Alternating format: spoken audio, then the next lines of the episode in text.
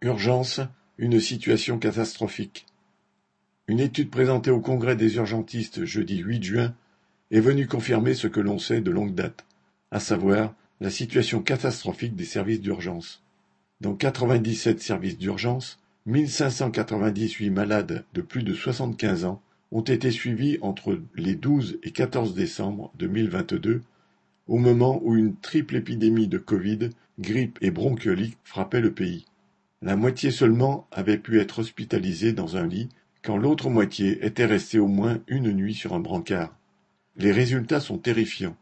La surmortalité est de 46% chez les patients ayant passé une nuit sur un brancard aux urgences. Pire, si on se penche sur les malades les plus fragiles, ayant une autonomie limitée. Ils ont deux fois plus de risques de mourir quand ils restent ainsi sur un brancard. Dans le même temps, le ministre de la Santé, François Braun, ne cesse de proclamer nous avons un système de santé solide, et déclare aborder, avec fermeté et sérénité, un nouvel été. Mais manifestement, Braun, pourtant lui-même ancien urgentiste, a bien compris qu'en passant de la blouse blanche au costume de ministre, il fallait aussi apprendre à utiliser la langue de bois et s'asseoir sur les revendications des salariés de la santé. Cédric Duval